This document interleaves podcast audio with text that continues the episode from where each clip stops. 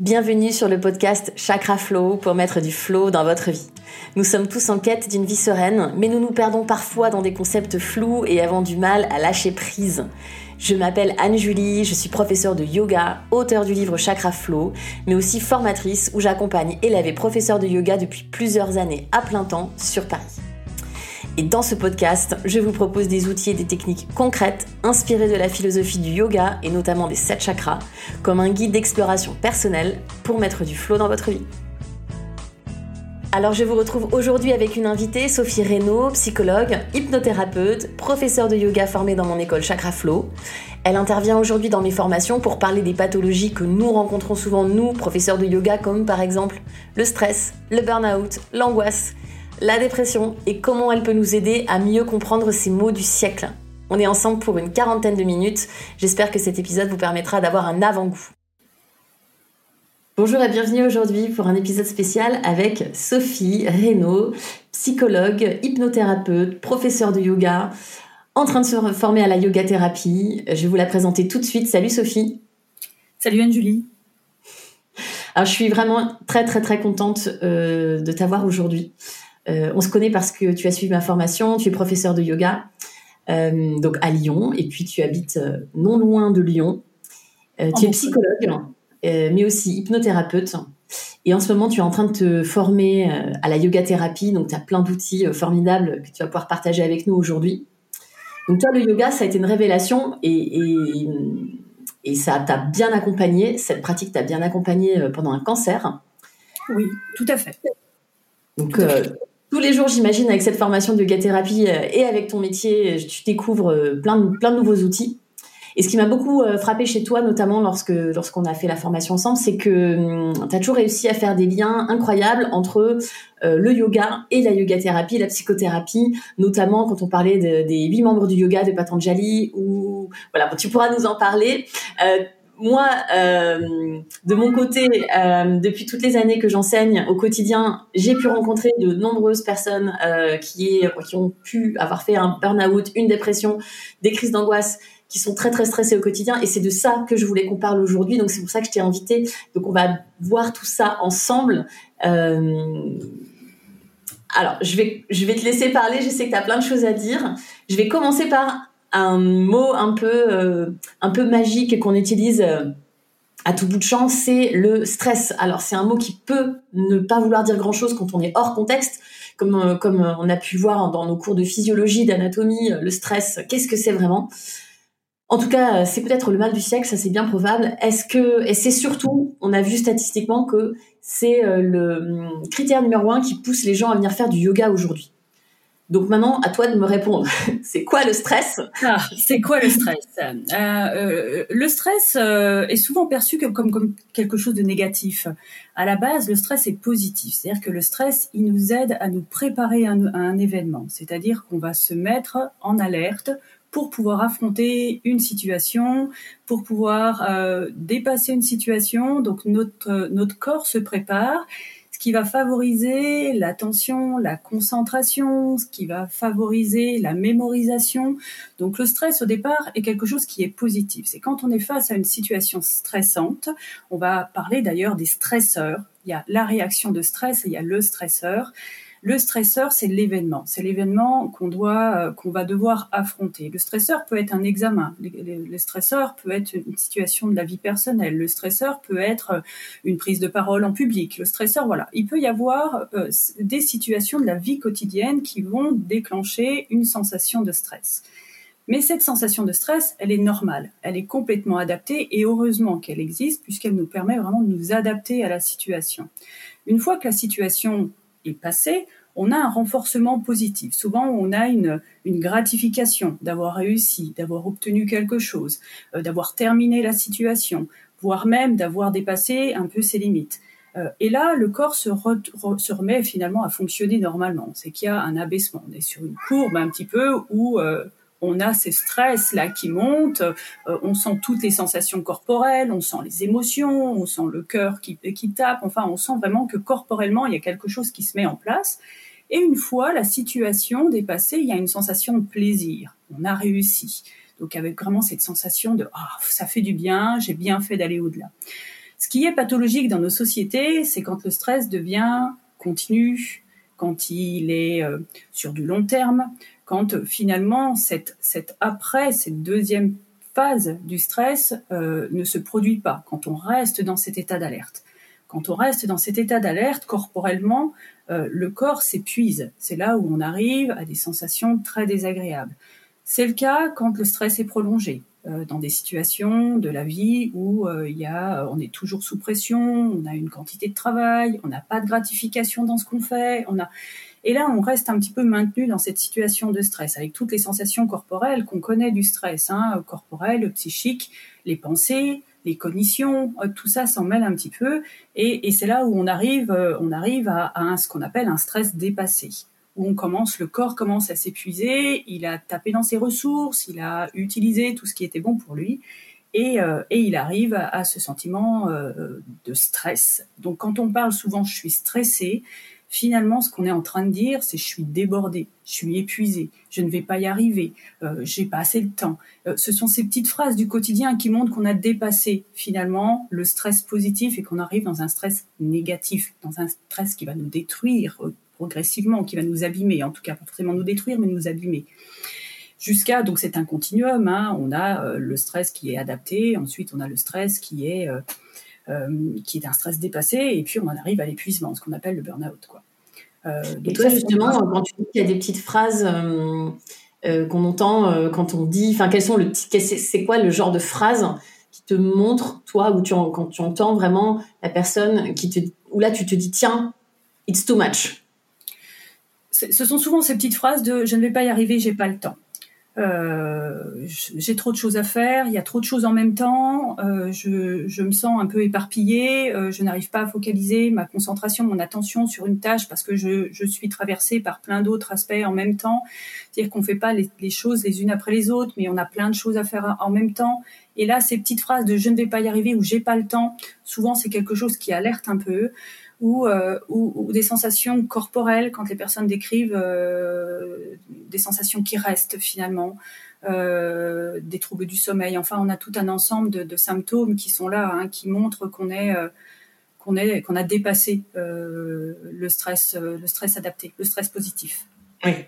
Et donc, bah, la, la, question qui en suivait, c'était comment est-ce qu'on fait pour savoir si on est, si on fait partie de ces gens-là qui sont stressés. Tu parlais de l'épuisement, euh, de l'usure euh, physique. Donc toi, tu, de ton expérience personnelle, j'imagine que tu t'y connais un petit peu sur la question. Est-ce que tu as des exemples? Souvent, les personnes, quand elles viennent en consultation, elles sont déjà dans un épuisement.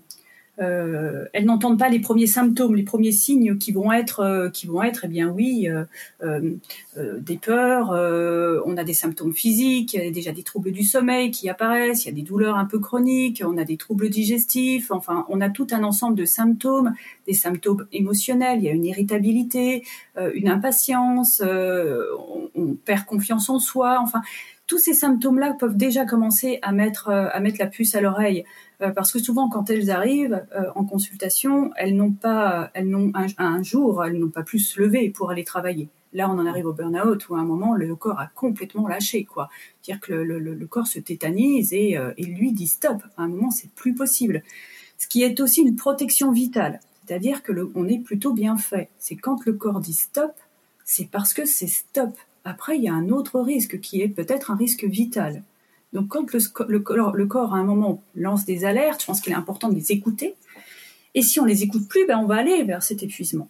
Et, l'épuisement, va de toute façon nous arrêter à un moment. On a des symptômes cognitifs, on a des troubles de l'attention, euh, des problèmes de mémorisation, des problèmes de concentration, on a un ralentissement un peu global, l'impression qu'on met beaucoup de temps à faire pas grand-chose. Euh, et puis toutes ces pensées qui tournent en boucle, je suis nul, je vais pas y arriver, je suis pas capable, on me fait pas confiance, euh, avec voilà, toutes ces tous ces symptômes là euh, doivent mettre un petit peu la puce à l'oreille pour éviter d'en arriver à, à cet épuisement. Ok. Et hum, du coup, donc peut-être on pourra faire des liens entre ce que tu dis là et euh, Patanjali, si jamais il y a des, choses qui te viennent à l'esprit. Moi, j'avais une question, c'était la différence entre euh, le stress et l'angoisse. Tu as déjà, as déjà parlé de la, différence entre le stress et le burn-out. Et le burn-out, je pense que ce sera un sujet dont on parlera, en tout cas, on va en parler pendant la formation, parce que ce que j'ai oublié de dire aussi, c'est que Sophie intervient euh, dans mes formations justement pour nous sensibiliser, nous, les professeurs de yoga, à euh, toute cette population qui arrive dans nos studios, dans nos cours, qui on, peut organiser des retraites de yoga et puis dans les retraites de yoga, des élèves qui viennent nous voir pour nous dire voilà moi je fais des crises d'angoisse euh, la journée, la nuit, etc. Comment est-ce qu'on fait nous? Comment est-ce qu'on peut avoir quelques billes, quelques cartes en tant que professeur de yoga pour accompagner une personne qui par exemple, en retraite de yoga, voilà, est angoissée, fait des crises d'angoisse, ou est à deux doigts du burn-out, ou est en train de péter un câble au boulot, donc elle est venue prendre une retraite parce qu'elle vient de se prendre la tête avec son patron et qu'elle est vraiment en train de, ça va exploser. Donc, comment est-ce qu'on s'arme nous, euh, les profs, pour euh, pour le mieux possible euh, les diriger, les orienter, parce que c'est pas du tout notre métier de leur donner quelques conseils que ce soit. On n'est pas des psychologues, vraiment, je le dis et je le redis, chacun son métier. Mais en tout cas, est-ce qu'on peut orienter ces personnes? Euh, alors, peut-être qu'il faut différencier aussi l'angoisse et le stress. Euh, l'angoisse, c'est aussi autre chose. L'angoisse, c'est vraiment une peur irrationnelle. Euh, on est vraiment tout le temps maintenu dans cette sensation de peur. On a peur de la, de la suite à venir. Le stress, c'est vraiment une continuité. On a un continuum entre les, les situations qui, vont, qui sont stressantes et qui vont venir nous épuiser parce qu'on n'aura pas suffisamment de ressources à un moment pour lutter. L'angoisse, c'est ce fameux et si et si, et si, et si. Donc on est sur des projections, on anticipe l'avenir avec derrière une sensation de peur. Donc l'émotion de la peur qui est une émotion normale aussi, mais qui va devenir exagérée dans l'angoisse, avec des pensées irrationnelles. C'est-à-dire que les pensées ne sont plus du tout adaptées. Et si, et si, et si. Et là on est aussi sur un continuum avec l'attaque de panique, euh, ces fameuses crises d'angoisse dont on parle, qui sont, qui, sont en fait des attaques de panique où, euh, où euh, où, là, eh bien, c'est l'état, euh, l'état. Euh, c'est l'état d'Arjuna dans, dans la Bhagavad Gita. C'est ça, exactement. On, on peut voir, on peut voir Arjuna dans la Bhagavad Gita euh, dans ce moment où il n'y arrive plus, il sent plus ses jambes, l'arc se baisse, enfin, et où on perçoit qu'il a à ce moment-là certainement quelque chose très proche de la crise d'angoisse. Là, c'est vraiment l'étape ultime, c'est-à-dire que là, il y a, il y a un état de panique global. C'est l'état de panique. Euh, la, crise d'angoisse. Donc on n'est pas tout à fait sur le même processus entre le stress et l'angoisse. Dans les deux cas, tu, parlais juste avant, euh, qui je pense euh, ce et si, donc je je pense c'est un des questions qu'on a beaucoup quand on est entrepreneur ou quand on soit professeur de yoga ou quand on est à son compte. On a toujours cette petite phrase qui plane au-dessus de notre tête et si et comment je vais faire? Et l'avenir? Et quoi? Et, et le Covid? Est-ce que ça va reprendre? Etc etc. C'est ça. Ce sont toutes ces toutes ces inquiétudes en fait sur euh, sur l'avenir. Euh, on est plutôt euh, tourné vers l'avenir avec cette idée que il va se passer quelque chose de dramatique, que ça va pas être possible, et, donc on n'est pas tout à fait sur la, même chose. Là où on peut rejoindre sur le stress, c'est que le corps se met malgré tout dans un dans une hypervigilance, c'est-à-dire qu'il il va s'épuiser également. C'est très fatigant l'angoisse et, et la crise d'angoisse. Là, en tant que professeur de yoga, donc pour répondre à ta question, ce qui est intéressant, c'est justement de permettre ces temps de pause. Euh, que ce soit dans le stress ou que ce soit euh, dans, dans, la crise d'angoisse, dans l'angoisse, dans l'anxiété, parce qu'il y a les troubles anxieux aussi qui ne sont pas des crises d'angoisse, mais le trouble anxieux généralisé où la personne est maintenue perpétuellement dans cet état de peur. Et, euh, et c'est de permettre en tout cas d'avoir des moments de recul. Euh, euh, d'observation. Donc on, peut retrouver dans la Bhagavad Gita cette, euh, cette, cette idée de se détacher un petit peu, d'observer les choses telles qu'elles sont, de les prendre telles qu'elles sont et puis qu'elles passeront. On peut reprendre dans les Yoga Sutras de Patanjali cette dimension de l'observation, de la méditation, de prendre du recul, d'observer et d'apaiser le mental. Donc le yoga est un outil fabuleux pour apaiser le, mental. C'est l'objectif, en tout cas, hein, dans les Yoga Sutras, hein, c'est euh, l'arrêt des fluctuations du mental. Donc, on est vraiment sur cette dimension de, on va mettre un, temps de pause. Et plus on met des temps de pause dans le stress, plus on s'octroie des moments dans la journée pour ramener finalement un équilibre, euh, moins on risque d'arriver vers un stress dépassé. Euh, se permettre des pauses. Le yoga est du coup un, outil fabuleux où on utilise et, et la méditation, et la respiration. Le pranayama est très important que ce soit, et c'est un outil qui est reconnu scientifiquement euh, pour gérer les crises d'angoisse. Euh, les postures, évidemment, dans les asanas, il y a une valeur symbolique, il y a une valeur corporelle qui permet aussi de, de, de travailler euh, l'ancrage des émotions dans le corps, les sensations dans le corps. Donc, on a quatre outils fondamentaux dans le yoga qui sont la respiration, la méditation, les postures et la relaxation, sans oublier savasana, quoi, qui est quand même un temps de relaxation. Euh, donc là, on est vraiment sur le yoga, je dirais, traditionnel. Après, il y a évidemment le yoga nidra qui va être très proche euh, de l'hypnose. On a, euh, on a des, des, des, techniques de, de, méditation avec visualisation qui vont permettre aussi de prendre de la distance. Enfin, on a énormément d'outils qui sont qui sont issus du yoga et, et qu'on utilise même maintenant dans les psychothérapies de troisième génération, quoi et aussi dans la yoga thérapie, donc tu es en train de, dans la yoga les, petites astuces que tu pourras peut-être nous donner euh, tout à, tout à l'heure.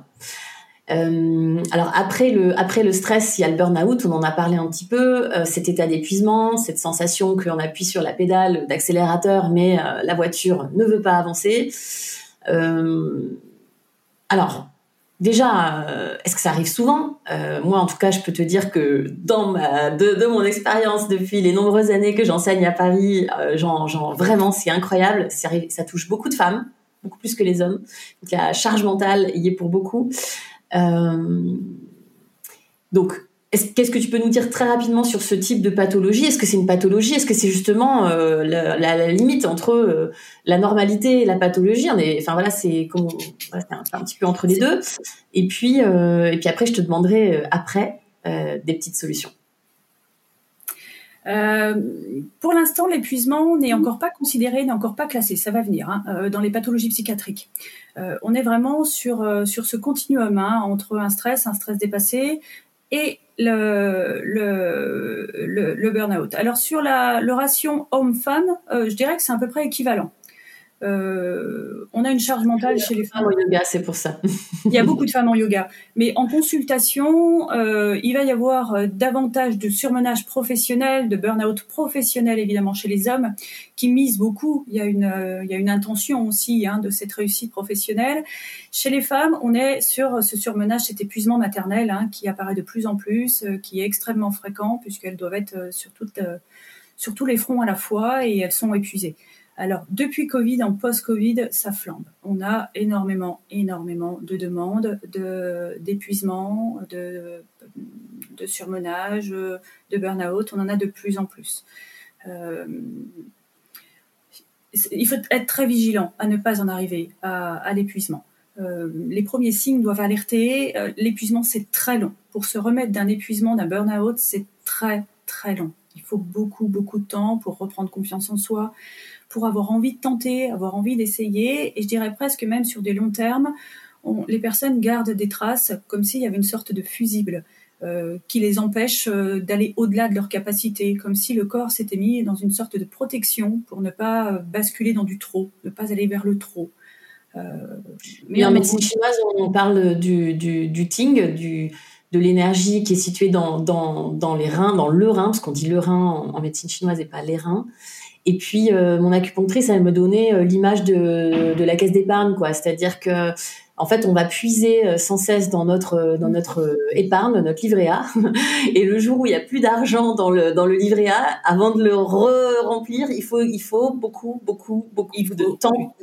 Et, et donc ne éviter le maximum possible d'aller puiser dans cette énergie vitale, dans cette dans ce, ce fond de tiroir en fait, parce qu'une fois qu'on commence à puiser là-dedans, le corps, euh, ouais, effectivement, euh, lâche. Enfin, en médecine chinoise, on, on, voit beaucoup, enfin, elle voit beaucoup, enfin, en tout cas, celle qui me suit, voit beaucoup de personnes qui ont un épuisement. Donc, on dit en épuisement le chi, le chi du rein qui est qui s'épuise, qui s'affaiblit, enfin voilà, et donc plein de symptômes mm.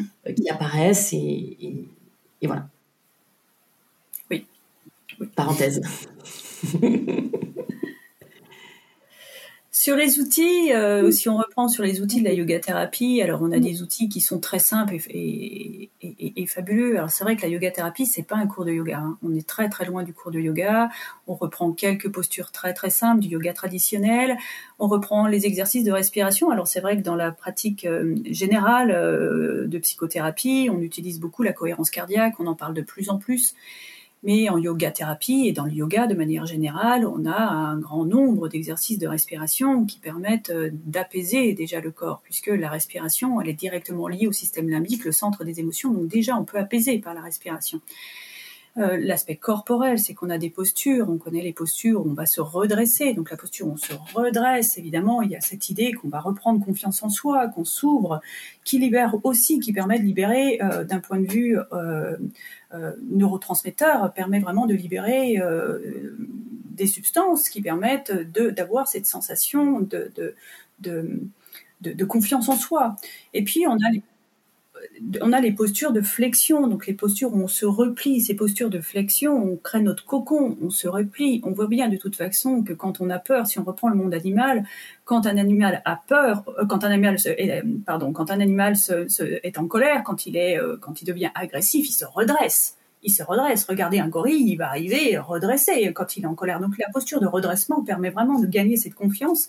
Et les flexions, donc toute cette flexion, on va s'enfermer, on va se créer son cocon, que ce soit Uttanasana, que ce soit euh, les, postures où on va vraiment se replier sur soi pour, euh, pour permettre euh, eh bien de, de lâcher de s'abandonner. J'aime pas le mot lâcher prise parce que c'est très compliqué lâcher prise, on l'entend à toutes les sauces actuellement, mais en tout cas de s'abandonner, de permettre de se relâcher, de, de se laisser aller. Euh, et euh, balasana, c'est pareil, on a, on a des postures comme ça. Donc dans la posture, on a, on a ces outils euh, assez intéressants. On a aussi les étirements, la pendiculation qui permet d'aller emprisonner les tensions. Qu'est-ce qui se passe au moment du stress? On a des tensions dans la nuque, on a des tensions dans le dos. On a le psoas qui est très important aussi dans les réactions émotionnelles puisqu'il nous permet de nous enfuir. Donc dès qu'on est stressé, il va se contracter, donc on va étirer le psoas. Les salutations au soleil sont magiques pour étirer le, psoas aussi, la traditionnelle. Euh, voilà, on a, on, a, on a des outils au niveau postural qui sont intéressants. Et puis, euh, et puis on a ces temps de méditation. L'idée, c'est dans le stress, pour reprendre le stress, après la dépression, l'angoisse, le trouble anxieux, c'est autre chose, parce que là, on rentre dans le cadre de la, la des classifications psychiatriques. Là, on est dans la pathologie, on est, on est dans le trouble, euh, on est, on est dans la psychopathologie à ce moment-là. Le stress, c'est autre chose, c'est du, du quotidien. On est stressé parce que tout va trop vite, parce qu'on essaye d'aller vite, parce qu'on essaye de gagner du temps. On essaye de faire les choses, d'être le plus efficace possible et ne pas perdre de temps. Donc on essaye de faire plusieurs tâches à la fois. En, tout cas, l'idée, c'est de gagner du temps. On est toujours dans la course contre la montre à essayer d'aller tout le temps plus vite. Euh, la méditation et par avec une sensorialité qui est euh, décuplée, c'est-à-dire qu'on a les écrans, les téléphones, les lumières la nuit dans les grandes villes, enfin tout est tout est mélangé, la sensorialité, euh, le bruit, tout ça, ce sont des stresseurs pour le corps. On est on est pour le corps et pour le mental, hein, il est il est de ce fait toujours en en train de chercher euh, à, compenser, il est toujours en alerte en fait. Donc l'idée de, prendre des temps de méditation où on va, et là on reprend les, les, Yoga Sutras, cette, cette, dimension de, de devoir se, se, focaliser sur sa respiration, s'enfermer, s'abandonner, laisser aller, être le témoin de ses pensées, c'est-à-dire qu'on n'en fait rien du tout, on les laisse passer. On sait euh, par les Yoga Sutras et par les études maintenant scientifiques que les pensées ne durent qu'un temps. Donc on les laisse passer. On les, on les accepte telles qu'elles viennent. On les prend telles qu'elles viennent. On va les critiquer si elles sont irrationnelles, mais on, les laisse passer. Elles vont passer. Donc ces temps de méditation, ces temps de repli, ces temps de respiration, ces temps de posture, couper aussi les écrans, accepter d'être dans ce qu'on appelle la méditation de pleine conscience, mais dans la tâche, donc quand on fait des actions de pleine conscience, c'est-à-dire faire les choses les unes après les autres. faire la vaisselle en regardant. exactement on épluche ses carottes, on épluche ses carottes, on est pas en train de faire autre chose. Et, tout ça permet d'apaiser quand même considérablement le mental. Alors j'avais euh, une, une, élève qui m'avait donné ce petit conseil, elle disait de commencer la phrase avec si, donc si je me lave les dents, je me lave les dents. si j'épluche une carotte, je, je, ne fais pas, euh, je ne regarde pas mon téléphone en même temps. Donc si je me lave les dents, je respire, par exemple c'est ce que tu viens de dire là, ça me fait penser à deux choses. La première, c'est euh, cette utilisation du corps pour aller entre guillemets euh, changer l'état d'esprit, changer l'état émotionnel. en médecine chinoise, on le sait depuis toujours, enfin on le dit depuis toujours que les que chaque organe, que chaque que chaque maladie a son émotion, donc que ce qu'on fait dans le corps va changer notre état d'esprit. Effectivement, quand tu te redresses, quand tu te tiens droit, c'est pas du, tu te renvoies pas et toi, tu, tu ne, tu n'as pas la même énergie que lorsque tu es tout recroquevillé sur toi-même. Donc là, je voulais appuyer sur ça et je voulais aussi faire une remarque. Tu disais, voilà, on veut toujours aller trop vite, on veut toujours tout réussir très vite. Attention, je mets un warning parce que nous, à Paris, dans les grandes villes, euh, le yoga, ça peut aussi devenir euh, la course à la réussite, réussir la posture, machin, aller très très vite. Ah mais, mais moi je voudrais réussir. Moi il y a plein de gens qui me disent je voudrais réussir à faire euh, des postures euh, ABCD. Euh, oui, d'accord, mais mais euh, ça va pas se faire en deux jours, voilà. Et et du coup, euh, le yoga, ça peut aussi, du fait que la société représente toujours le yoga de manière formidable et, on, disait ça dans ma formation l'autre jour. Je disais à mes élèves surtout, n'oubliez pas que la photo que vous voyez de la posture de yoga dans le bouquin, c'est une photo faite par une personne extrêmement expérimentée, probablement naturellement souple, ce que je ne suis pas moi à la base naturellement. Donc là, je suis un bon exemple de, quelque chose d'assez moyen, on va dire, en, termes de démonstration, puisque euh, bon, moi, je sais que j'irai pas plus loin que ce que je suis aujourd'hui, parce que voilà, c'est comme ça, c'est mon corps, et depuis que je suis jeune, euh, j'en suis à peu près à ces limites-là. Donc, par contre, je me sens vraiment différente dans les postures euh, aujourd'hui d'il y a cinq ans, et, la transformation, elle est plutôt intérieure, elle est plutôt dans la conscience. Bref, tout ça pour, dire que cette représentation du yoga, c'est ces postures-là, magnifiquement, exactement, parfaitement exécutées, c'est quoi 5, 10 5% de la population peut-être? Qui peut réussir à faire cette posture comme elle est là. Mais on a beau le dire et le redire euh, dans tous les cours de yoga que je prends, à chaque fois dans les comptes Instagram, plein de profs de yoga le disent et le répètent. Euh, c'est pas un challenge, n'allez pas trop loin, c'est pas grave, c'est pas grave, nanana. Mais en attendant, c'est ce qu'on voit. Et, et moi, c'est ce que je vois, bien sûr, bien sûr, des gens alors de moins en moins quand même aujourd'hui, alors peut-être que j'attire de moins en moins cette population-là, mais de moins en moins aujourd'hui, euh, mais il y a, y, a, y a, je me rappelle, il y a encore quelques quelques années, c'était, euh, en tout cas moi dans mes cours, c'était parfois euh, la, la, la, folie, quoi. Je voulais savoir ce que tu en pensais. Le, le, yoga, c'est pas de la gym. le yoga, il y, a la, il y a la prise de conscience. Enfin, mon regard sur le, la manière dont on va donner un cours de yoga, on peut aller dans des postures qui sont très jolies. sauf que le yoga, c'est c'est la recherche de la fluidité dans le corps c'est pas la recherche de la souplesse. On recherche un corps souple, euh, un corps fluide, pardon, pas un corps souple, justement pour permettre cette fluidité au niveau du mental aussi. Qu'est-ce qui fait qu'on va bien? C'est quand on a un corps fluide, euh, des mouvements fluides, euh, des pensées qui sont également fluides, une respiration qui est tranquille. Et l'objectif du yoga, c'est quand même arriver à avoir ces trois axes qui sont cette fluidité corporelle, une, respiration tranquille et un apaisement du mental pour revenir sur les cours de yoga, il y a quand même aussi une valeur fondamentale euh, que, alors moi, je, que je, répète quasiment à chaque début de cours, c'est Ahimsa. Ahimsa, c'est la non-violence. C'est la non-violence avec avec les autres, évidemment, puisque c'est ça fait partie des yamas et, qui sont euh, qui sont très importants, les yamas, les niyamas dans la philosophie du yoga. Mais c'est aussi la non-violence avec soi. On ne va pas au-delà de ce qui euh, est possible. On respecte son corps. Son corps, c'est son temple. On n'en a qu'un on n'en a pas de rechange. Euh, donc l'important, euh, c'est de pouvoir respecter là où on en est, à l'instant où on en est, ce jour-là en particulier, à cet instant-là.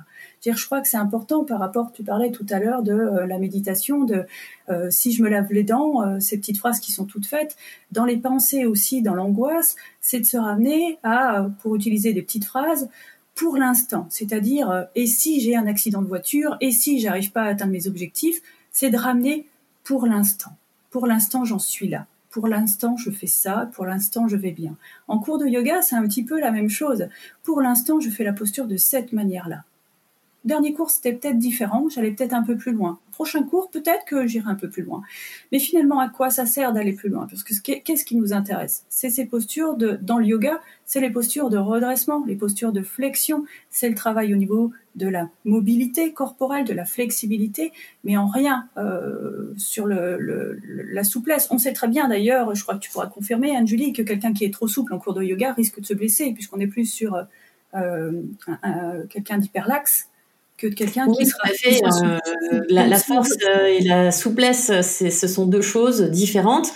Euh, entre les deux, il y a la mobilité. Et pour améliorer sa mobilité, ça ne veut pas dire qu'il faut forcément améliorer sa souplesse. ça dépend, voilà, euh, dans quel curseur on est. Et il y a cette grande confusion finalement dans les cours, euh, dans les cours aussi. Donc c'est vrai que c'est respecter. Alors moi, en tant que psychologue, pour le coup, parce que je ne veux pas parler de l'anatomie, mais c'est de quand même respecter le corps là où on en est, dans l'instant où on en est. C'est-à-dire qu'aller chercher à aller plus loin, il y a une satisfaction évidemment de, réussir certaines postures, il y a une, valorisation, on a l'impression de gagner. Enfin moi j'entends parfois chez certaines personnes dans les cours, oh oui, un petit euh, comme ça, ça y est, ils ont réussi, ils ont réussi mais ils ont réussi peut-être simplement à passer le, le, le, de passer de chien à trois pattes à passer en fente, quoi, à ramener ce pied entre les mains qui est déjà très compliqué. Et simplement ça, ils se disent, c'est pas facile. Et ça, quand ils réussissent, ben, ils sont contents. Donc il n'y a pas besoin d'aller vers, vers des, des postures euh, sur les mains, euh, enfin qui sont très très jolies, très intéressantes, mais c'est pas une obligation. les inversions, c'est une bonne façon de lutter contre la dépression, se mettre la tête à l'envers, créer euh, vraiment euh, de l'endorphine. enfin, moi, je, vois les élèves, ils arrivent souvent le jeudi soir, c'est oh, c'est pas la journée sympa de la semaine. Oh là là, ça va, vous êtes en forme? Ouais, ouais, ouais. Et puis en fait, euh, au bout de 20 minutes, ça y est, c'est enfin l'heure est finie et ils ne veulent plus partir. Au secours. tellement on a les explications maintenant hein, scientifiques hein, du pourquoi. C'est vrai que euh, la philosophie du yoga avait, euh, quand on prend l'histoire du yoga, ils avaient des intuitions. Hein, ils sont partis vraiment certainement de grandes souffrances pour en arriver à ces, à ces théories-là. Mais maintenant, finalement, on arrive à expliquer. Euh, donc, ce que je pourrais proposer dans, dans, pendant l'intervention lors de ta prochaine formation, c'est justement d'expliquer ce qui se passe d'un point de vue. là, je, je suis restée sur les grandes lignes, mais de, de, de, de rentrer dans les mécanismes neurobiologiques. Euh, et psychologique qui, qui rentrent en compte et pourquoi ça marche. On a, on a enfin les explications du pourquoi ça marche. On a quand même aussi, faut mettre un bémol, c'est qu'on a beaucoup euh, adapté euh, les compréhensions euh, dans la philosophie du yoga. On est maintenant sur des connaissances contemporaines, c'est-à-dire qu'on ne peut pas tout prendre et tout donner euh, dans, l'état actuel. Moi, je m'appuie, que ce soit en consultation, en yoga thérapie, je m'appuie sur les connaissances euh, scientifiques actuelles, sur les études, pourquoi ça marche. On a d'autres choses où on n'a pas d'explication, on ne sait pas. Euh, voilà, en tant que psychologue, je vais enlever dans ma pratique tout l'aspect religieux ou spirituel. Et c'est ça qu'on aime beaucoup, que moi j'aime beaucoup chez toi et, que moi mes lecteurs aiment beaucoup chez moi, c'est ce côté. Euh, bien sûr, il y a une dimension ésotérique, bien sûr, mais euh, toujours appuyé euh, de faits concrets et, et c'est ce que j'essaye moi aussi de et on a ces études maintenant. Alors il y a eu beaucoup de comparaisons. Hein, beaucoup de psychologues ont cherché dans les philosophies hindouistes ou dans les philosophies bouddhistes des outils on n'est pas la même culture, on n'a pas la même histoire, donc je crois qu'il faut quand même rester un peu vigilant. On retrouve énormément de choses très intéressantes, mais on peut pas euh, faire un copier-coller, c'est pas possible. Euh, il y a un auteur qui a fait un, bel ouvrage. Euh, sur sur euh, sur euh, Bédard, je crois son nom, euh, Alexandre Bédard, qui a fait un, un, super une super comparaison entre le développement de la psychologie occidentale et orientale et voir en quoi ça a pu se croiser à certains moments et en quoi en quoi les choses ne sont pas forcément identiques parce que la culture est différente. Oui, tout à fait. Tu fais bien de le préciser. La culture est totalement différente, notamment cette vision, euh, nous, euh, très euh, binaire des choses, du plus et du moins. Là où en médecine chinoise ou dans la philosophie indienne, il y, a, y a ce yin et ce yang, oui, mais entre les deux, il y a une troisième énergie qui, qui est le mouvement, en fait, et qui permet de passer. mon professeur de philosophie dit, tu l'as pas rencontré, il dit voilà entre le jour et la nuit, il y a le mouvement de la Terre. La Terre, elle tourne. Et c'est ce mouvement qui permet ce passage de l'un à l'autre. Et je trouve que c'est une très belle image. Euh, et puis, du coup, euh, alors moi, je voulais conclure euh, sur pourquoi on fait du yoga? Alors, effectivement, avec je suis tout à fait d'accord. Je, te rejoins sur le, cette idée de fluidité être fluide dans sa tête, être fluide dans son corps. L'idée, c'est de vivre le plus longtemps possible et le plus heureux possible. Et euh, pour moi, c'est de pouvoir, euh, comme tu disais, voilà, euh, monter les escaliers facilement, sereinement, pouvoir porter son enfant dans ses bras facilement, sereinement, pouvoir jouer avec lui, pouvoir voilà lui lancer une balle, pouvoir attraper le bocal de confiture sans se faire un torticolis. Voilà, enfin pour moi c'est ça et d'expérience pour en arriver avec à cet état de bien-être physique. Ça demande un petit peu de discipline, un petit peu d'effort, un petit peu de pratique. Le yoga est une discipline et c'est sur ça que je voulais conclure et je voulais avoir ton avis. Euh, comment euh, rendre, euh, voilà, comment faire comprendre cette, cette notion de discipline. C'est quoi la discipline? Pour moi, la discipline, c'est mettre en place quelque chose qui va faire qu'on va être mieux. Après, par exemple, si je me discipline, que j'arrête de boire de l'alcool, par exemple, il y a un mieux derrière. Ouais, c'est dans ce sens-là discipline et pas dans le sens autoritaire, militaire. Faut faire ci, faut faire ça. Euh, est-ce qu'on peut euh, rassurer euh, les gens et, les motiver à avoir cette, cette discipline de vie, cette vision de vie, mais dans, dans, le bon pour soi et, ne pas faire du bien-être une nouvelle injonction, un nouveau il faut. Alors il faut faire du yoga, il faut faire de la méditation, il faut faire ci, il faut faire ça la plupart des personnes arrivent quand même euh, au yoga, euh, à pratiquer le yoga euh, parce qu'ils sont en souffrance. Donc je pense qu'ils vont vérifier par eux-mêmes que le bienfait, le bienfait, les, les, bienfaits du yoga leur permet en tout cas d'accrocher et de répéter et d'utiliser. C'est-à-dire que le yoga c'est sur un tapis, mais c'est aussi à l'extérieur. Dire dans une salle d'attente, on attend, on est, le médecin est en retard on peut très bien reprendre des exercices d'observation de la respiration. Personne ne le voit. Enfin, c'est des, outils qu'on peut pratiquer un peu n'importe où finalement et pas que sur un tapis. Donc, à partir du moment où on a vérifié que c'était apaisant, que ça permettait de calmer les pensées, je crois que naturellement, euh, les personnes vont réutiliser euh, ces outils si c'est un outil qui leur convient. Je veux dire, c'est pas une injonction. Le yoga, il est pas bon pour tout le monde. Euh, le yoga, certaines personnes n'aiment pas, n'en ont pas envie, on, vont trouver des bienfaits dans une autre pratique. Mais à partir du moment où on vérifie que c'est quelque chose qui nous convient, naturellement les personnes mettent en place. Il n'y a pas besoin d'injonction. Je crois qu'on en a suffisamment. On n'a pas besoin d'injonction pour leur dire il faut faire du yoga. Si ça vous fait du bien, faites du yoga. Merci Sophie, merci pour euh, cet exemple. Et bien, donc, on te retrouve, euh, donc, pour ceux et celles qui veulent continuer, à rencontrer Sophie, qui sont en Bourgogne ou autour de la Bourgogne. On te retrouve à Givry, dans ton cabinet, euh, où tu donnes aussi des cours de yoga. donc, je mettrai les petites infos dans, dans, le, dans la bio. Je te remercie infiniment. Et puis, si vous voulez nous retrouver toutes les deux, la formation à Givry en février. Euh, j'ai jamais la date en tête, je crois que c'est du 14, 15, 15 au 19 février, mercredi, mercredi, jeudi, vendredi, samedi, dimanche. Euh, donc il y aura euh, l'intervention de Sophie, peut-être donc on aura plus de temps pour pousser un petit peu plus tous ces sujets-là, le burn-out, l'angoisse, la dépression, donner des billes, des cartes aux professeurs de yoga ou tout simplement pour les curieux euh, il reste très peu de place, mais il y aura probablement, c'est sûr même, d'autres, opportunités, d'autres occasions, euh, d'autres formations, d'autres modules de toute façon ensemble. Euh, bah écoute Sophie, je te remercie beaucoup. si tu as envie de dire une dernière petite chose, profites-en. Non, je te remercie beaucoup et puis, et puis à très bientôt. À très bientôt. Ciao. Voilà, c'est déjà la fin de cet épisode. Merci beaucoup de suivre le podcast Chakra Flow que vous pouvez retrouver donc sur toutes les plateformes d'écoute. Vous pouvez me retrouver sur mon site anjulioga.video, tous mes programmes, tous mes cours en ligne et bien sûr mes retraites et mes formations pour les professeurs de yoga. Vous pouvez également acheter mon livre Chakra Flow qui est édité par Larousse dans toutes les librairies. Demandez-le à votre libraire si vous ne l'avez pas en bas de chez vous. Je vous remercie encore énormément et à très bientôt.